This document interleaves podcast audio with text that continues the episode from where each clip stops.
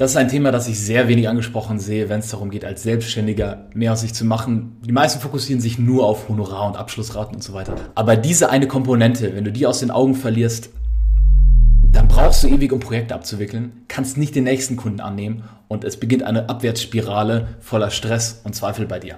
Wir reden vom Thema Speed im Fulfillment, Geschwindigkeit in der Projektabwicklung.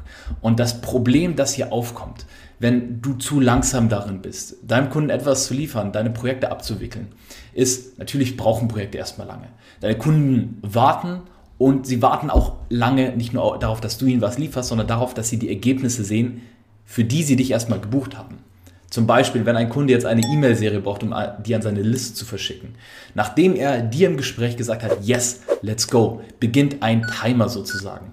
Je nachdem, was ihr besprochen habt, sieht der Timer vielleicht anders aus, aber emotional hat der Timer schon begonnen. Wenn wir etwas gekauft haben, möchten wir möglichst schnell einen Return on Invest empfinden. Das muss nicht mal Zahlen sein, sondern da geht einfach nur um die Emotion. Okay, es ist schon mal was da, es wird kommuniziert.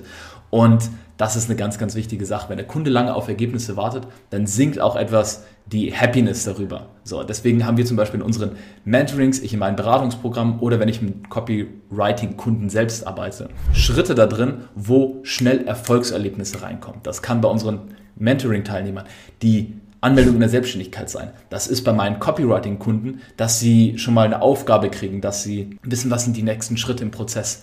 Aber auf die äh, Systematisierung des ganzen Prozesses kommen wir gleich nochmal zu sprechen.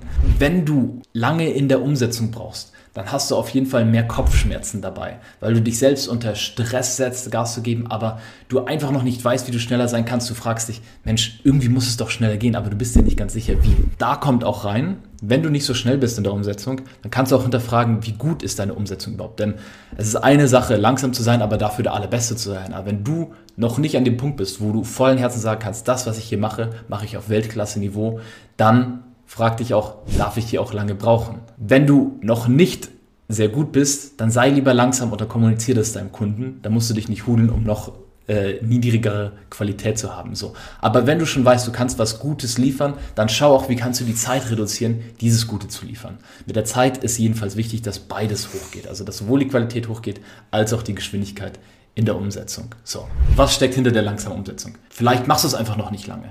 Aber manchmal kann es auch sein, dass du äh, dich viel zu sehr in Themen vertiefst, dass du Kundenrecherche machst, aber dass du halt ewig lange an einem Thema dranhängst, obwohl das gar nicht nötig ist und dich eigentlich mit schlechtem Fokus komplett hast ablenken lassen von den paar Informationen, die du wirklich brauchst, um den nächsten Schritt zu machen. Das Ganze hat mit der Fähigkeit zu Deep Work zu tun. Da kann es helfen, wirklich mal dich in Meditation oder eine Ausdauersportart zu üben, um wirklich mal bei einer Sache über einen längeren Zeitraum zu bleiben. Und dir auch wirklich ein Umfeld zu schaffen, das sich nicht die ganze Zeit ablenkt. Also Handy mal aus, Benachrichtigungen aus, Timer setzen. Ich fokussiere mich jetzt nur hier drauf. Das kann schon mal dabei helfen, schnell in Umsetzung zu werden und dich nicht zu krass zu vertiefen.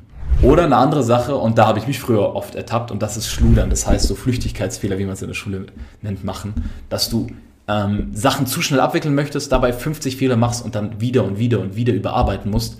Vielleicht sogar, weil der Kunde dich auf einen Fehler hinweist, was ziemlich unangenehm sein kann. So, die Vorteile davon, wenn du schnell bist, sind recht klar. Natürlich hast du schnell ein Projekt abgewickelt, kannst es abschließen und hast somit mehr Kapazität für die nächsten Projekte, kannst somit mehr verdienen. Aber auch gleichzeitig, wenn du schnell gute Qualität lieferst, dann ist dein Kunde happier, er kann dich anderen empfehlen, besser und früher, anstatt wenn das Projekt erst später fertig ist. Ähm, er kann die Ergebnisse früher sehen. Ähm, du hast früher Empfehlungen, also Testimonials, die du vielleicht von deinen Kunden bekommst und Zahlen, über die du sprechen kannst. Und letztendlich fühlt es sich auch einfach gut an, wirklich einen Prozess zu haben, wo du weißt, hey, das geht schnell, das Ergebnis ist gut und du hast einfach mehr Flow in deiner Arbeit.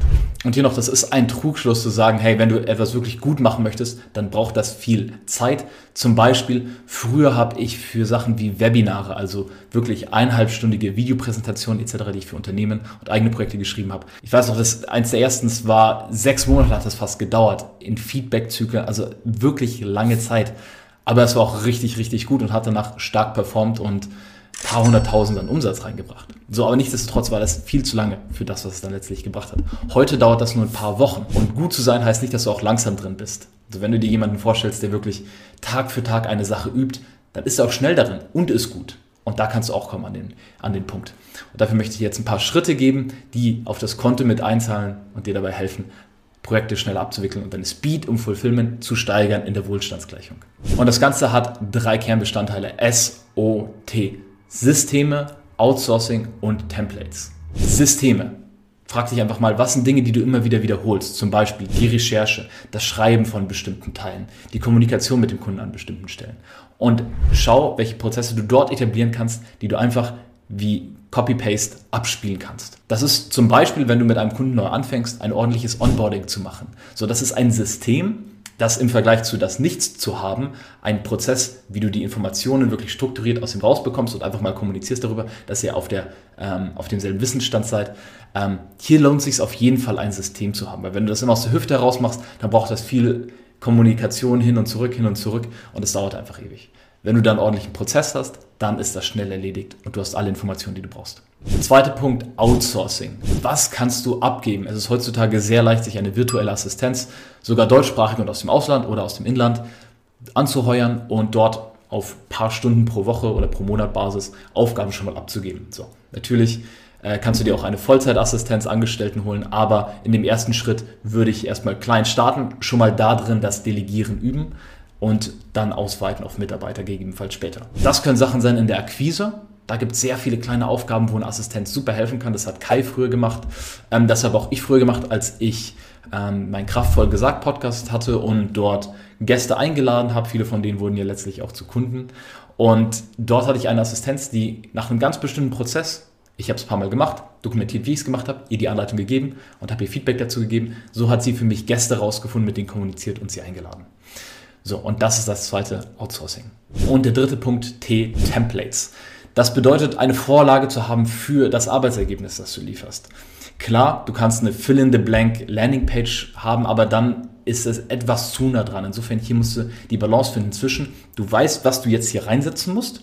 Zum Beispiel, hier kommt ein Headline hin und du machst es zu steif. Du hast einfach nur, wie du X in Y Zeit erreichst. Also einfach eine sehr, sehr schwache Headline. Hier ist es im Grunde wie bei einem Auto. So im Kern sind die Autos sehr ähnlich. Also du hast ein Fahrwerk, das hat bestimmte Sicherheitsstandards, alle haben Motor und so weiter, aber drumherum ändert sich ganz viel. Und selbst wenn manche dasselbe Fahrwerk und denselben Motor haben, zum Beispiel Audi und Porsche verwenden viele Sachen äh, gleich. Zum Beispiel der Motor im RS5 ist derselbe wie im Macan GTS oder das Fahrwerk ist im Macan dasselbe wie im Q5.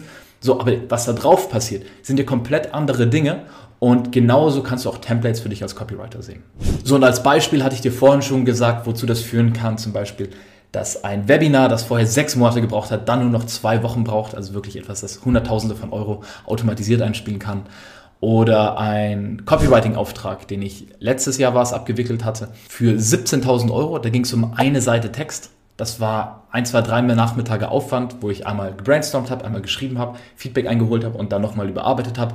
Und das ging halt schnell, weil ich den Prozess schon in Fleisch und Blut drin hatte und das waren 17.000 Euro netto für einen Auftrag. So, und das im Großen und Ganzen ist, was die Speed and Fulfillment nach oben bringt, all diese Punkte.